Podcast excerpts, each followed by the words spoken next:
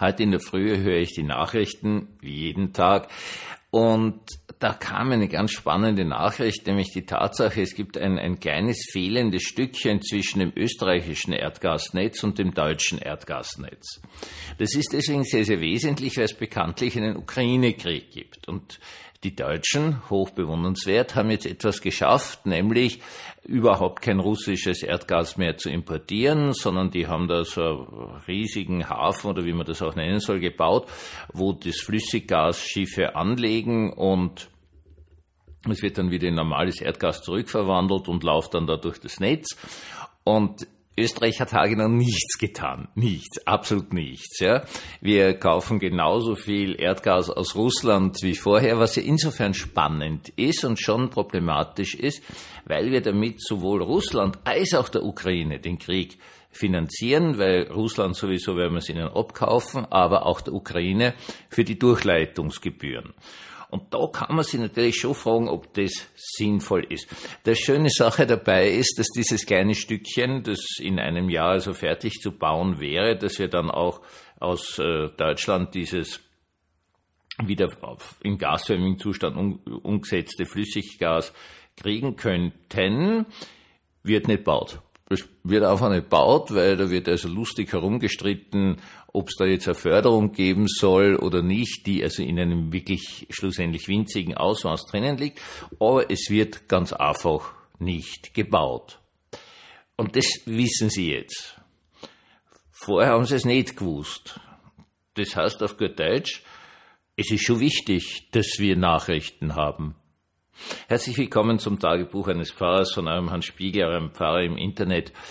Ja, ich beziehe mich immer wieder auf die Journale des ORF, die sehr, sehr, sehr gut sind, mir wirklich sehr gut gefallen. Das ist noch so eine richtig klassische Nachrichtensendung, wo richtig gute Journalisten was schreiben äh, und dann sprechen und das kann man sich dann immer über einen Podcast abrufen, wenn man halt Zeit hat, das zu hören und so weiter und so fort. Sehr, sehr gute Geschichte. Nichtsdestotrotz es geht natürlich sehr, sehr oft einfach nur um österreichische Politik. Und das ist auch verständlich, also dann immer wer, welcher Parteiführer hat was gesagt und so weiter und so fort. Und dann gibt es also aber immer wieder diese schönen Sachen wie das zum Beispiel, wo wirklich Kritik geübt wird. Also jetzt nicht vordergründige Kritik, sondern es wird einfach etwas berichtet, wo eigentlich schon was geschehen müsste und was natürlich für die österreichische Bevölkerung äußerst spannend ist und eine wirklich wichtige Frage ist. Und es kommt schon immer wieder, aber die Fragestellung ist natürlich schon die, welche Nachrichten erreichen uns eigentlich? Also ich habe mir da meinen persönlichen Mix gemacht. Ich habe mir auf der einen Seite höre ich mir immer wieder die Journale an. Ja, wenn ich heute halt Zeit habe, das ist über einen Podcast eben kein Problem. Dann schaue ich ja immer wieder in Zeitungen hinein und dann, dann habe ich YouTube entdeckt. Und da gibt's ganz eine spannende Mischung. Also ich schaue dann zum Beispiel BBC. Das kennt ich sonst nicht, weil ich keinen Zugang hätte zu BBC. Ganz eine spannende Sache ist auch immer wieder aus Amerika sich CNN anzuschauen. Also CNN war jetzt zum Beispiel ein, ein sehr guter Bericht äh, über die Attacke auf einen, äh, eine Richterin. Da steht jemand da vor Gericht und der soll jetzt richtig verknackt werden, weil er immer wieder straffällig wird und der Angeklagte weist darauf hin, dass er geisteskrank ist. Und die Richterin sagt, naja, es reicht dir aber jetzt trotzdem, weil der schon so viel gemacht hat. Und in dem Moment springt, rennt der los, springt er über diesem Richtertisch drüber und versucht also diese Richterin da äh, zu verprügeln im mindesten Fall oder wollte das umbringen oder was auch immer, das weiß man nicht. Und die wird dann gerettet, also sie hat schon ordentliche Schläge abgekriegt, aber sie ist also nicht, liegt nicht im Spital und so weiter und so fort. Also sie hat's gut überstanden, also gut überstanden ist gut gesagt. Ich möchte nicht, dass so ein Riesenlake auf mich draufspringt und auf mich einschlägt.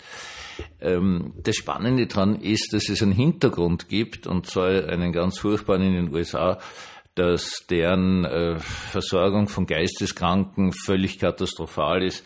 Das hat begonnen mit Ronald Reagan, der hat praktisch mal die ganzen Förderungen, die staatlichen, für die äh, psychiatrischen Spitäler auf Null zusammengestrichen und seitdem haben die ein unglaubliches Problem, dass es einfach keine psychiatrische Versorgung gibt für Leute, die es nicht leisten können. Und es ist ja nicht sehr verwunderlich, dass jemand, der schizophren ist, es sich nicht leisten kann, aus dem einfachen Grund, weil er auch nicht arbeiten kann. Äh, eine riesige Problematik und da kriegt man so ein bisschen ein Gefühl darüber, was dort in diesen USA überhaupt passiert, so an diesem einen Punkt der Nichtversorgung von Geisteskranken. Eine unglaublich furchtbare Geschichte. Und das nächste, was ich sehr gerne immer wieder schaue, ist, was mag es jetzt wundern, Al Jazeera. Kommt also von der arabischen Halbinsel, wird dort finanziert, ist natürlich jetzt das englische Programm. Und was bei Al Jazeera immer wieder total spannend ist, die leisten sich das einfach. Ich weiß jetzt nicht, wer das ist, ist das Bahrain, ist das Dubai, wer auch immer.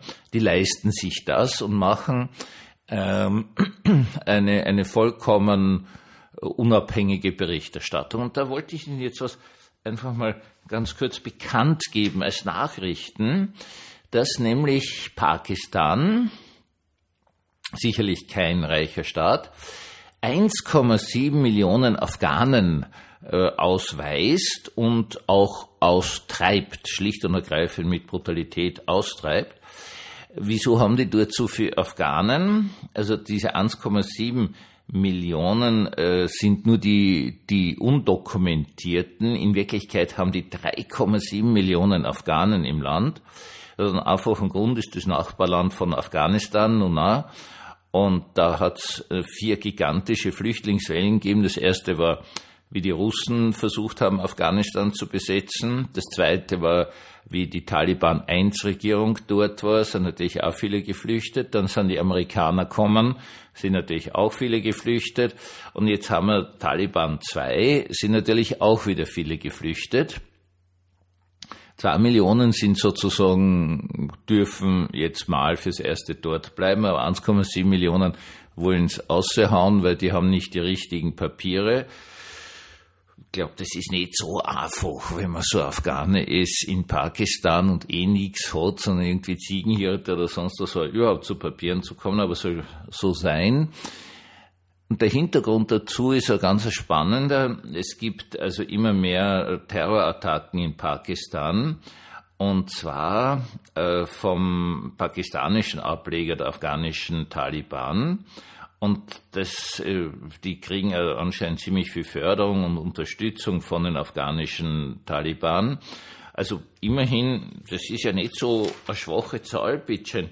Äh, die haben 24 Selbstmordanschläge 2023 gehabt und davon sind 14 von Afghanen ausgeführt worden, die eben in diesem Bereich der äh, pakistanischen Taliban gehört. Jetzt macht Pakistan was ganz was Nettes und sagt, okay, ihr mischt euch bei uns ein, ihr sorgt dafür, dass wir noch mehr Terror haben, als wir eh schon haben.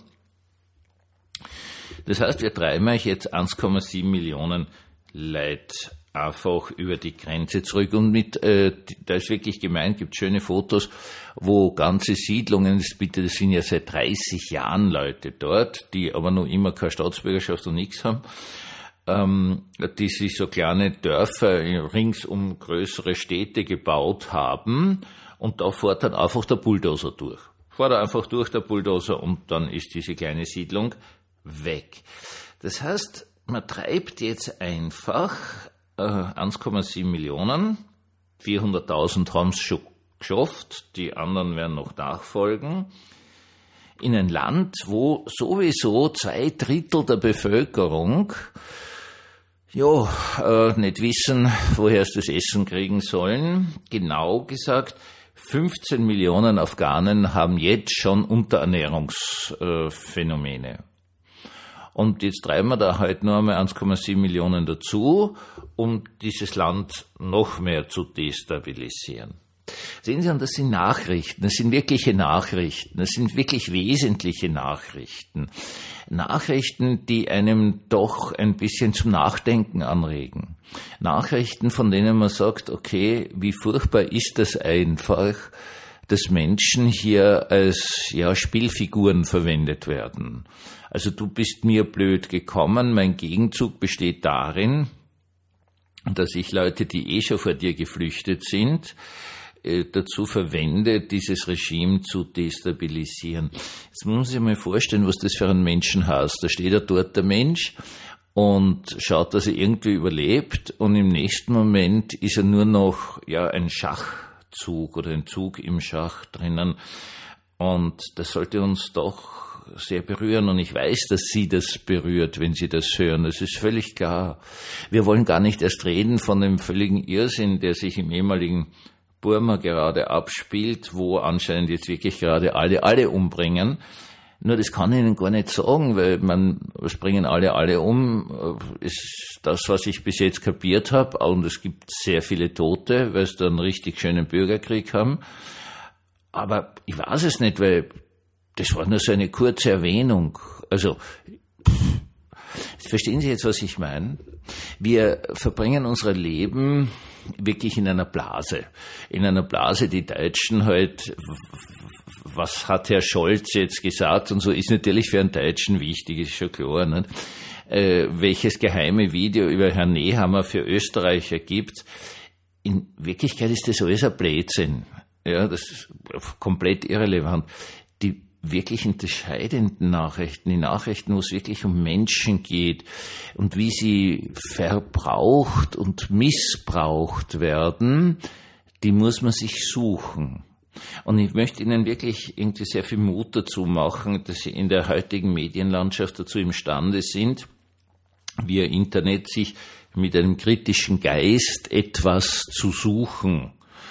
Und zwar nicht etwas, sondern etwas, was Sie halt dann noch gegenlesen können und überprüfen können und dann wirklich ein bisschen Ahnung haben, was in dieser Welt so abgeht. Ich meine, die Kurzform, dann, wenn Sie sich sparen wollen, ist, dass die Mächtigen die Ohnmächtigen erstens mal ohnmächtig halten wollen und zweitens einmal ohne jeden Skrupel missbrauchen als Spielfiguren. Das ist die Kurzform. Aber wir sollten das uns doch wirklich, so furchtbar es ist, immer wieder anschauen. Aus einem sehr einfachen Grund. Dieser sehr einfache Grund ist, dass mit der Reformation, also für mich jetzt als Evangelischen völlig klar war, dass der evangelische Christ auch eine Verantwortung hat in der Gesellschaft. Das ist eins zu eins mit der Reformation gekommen.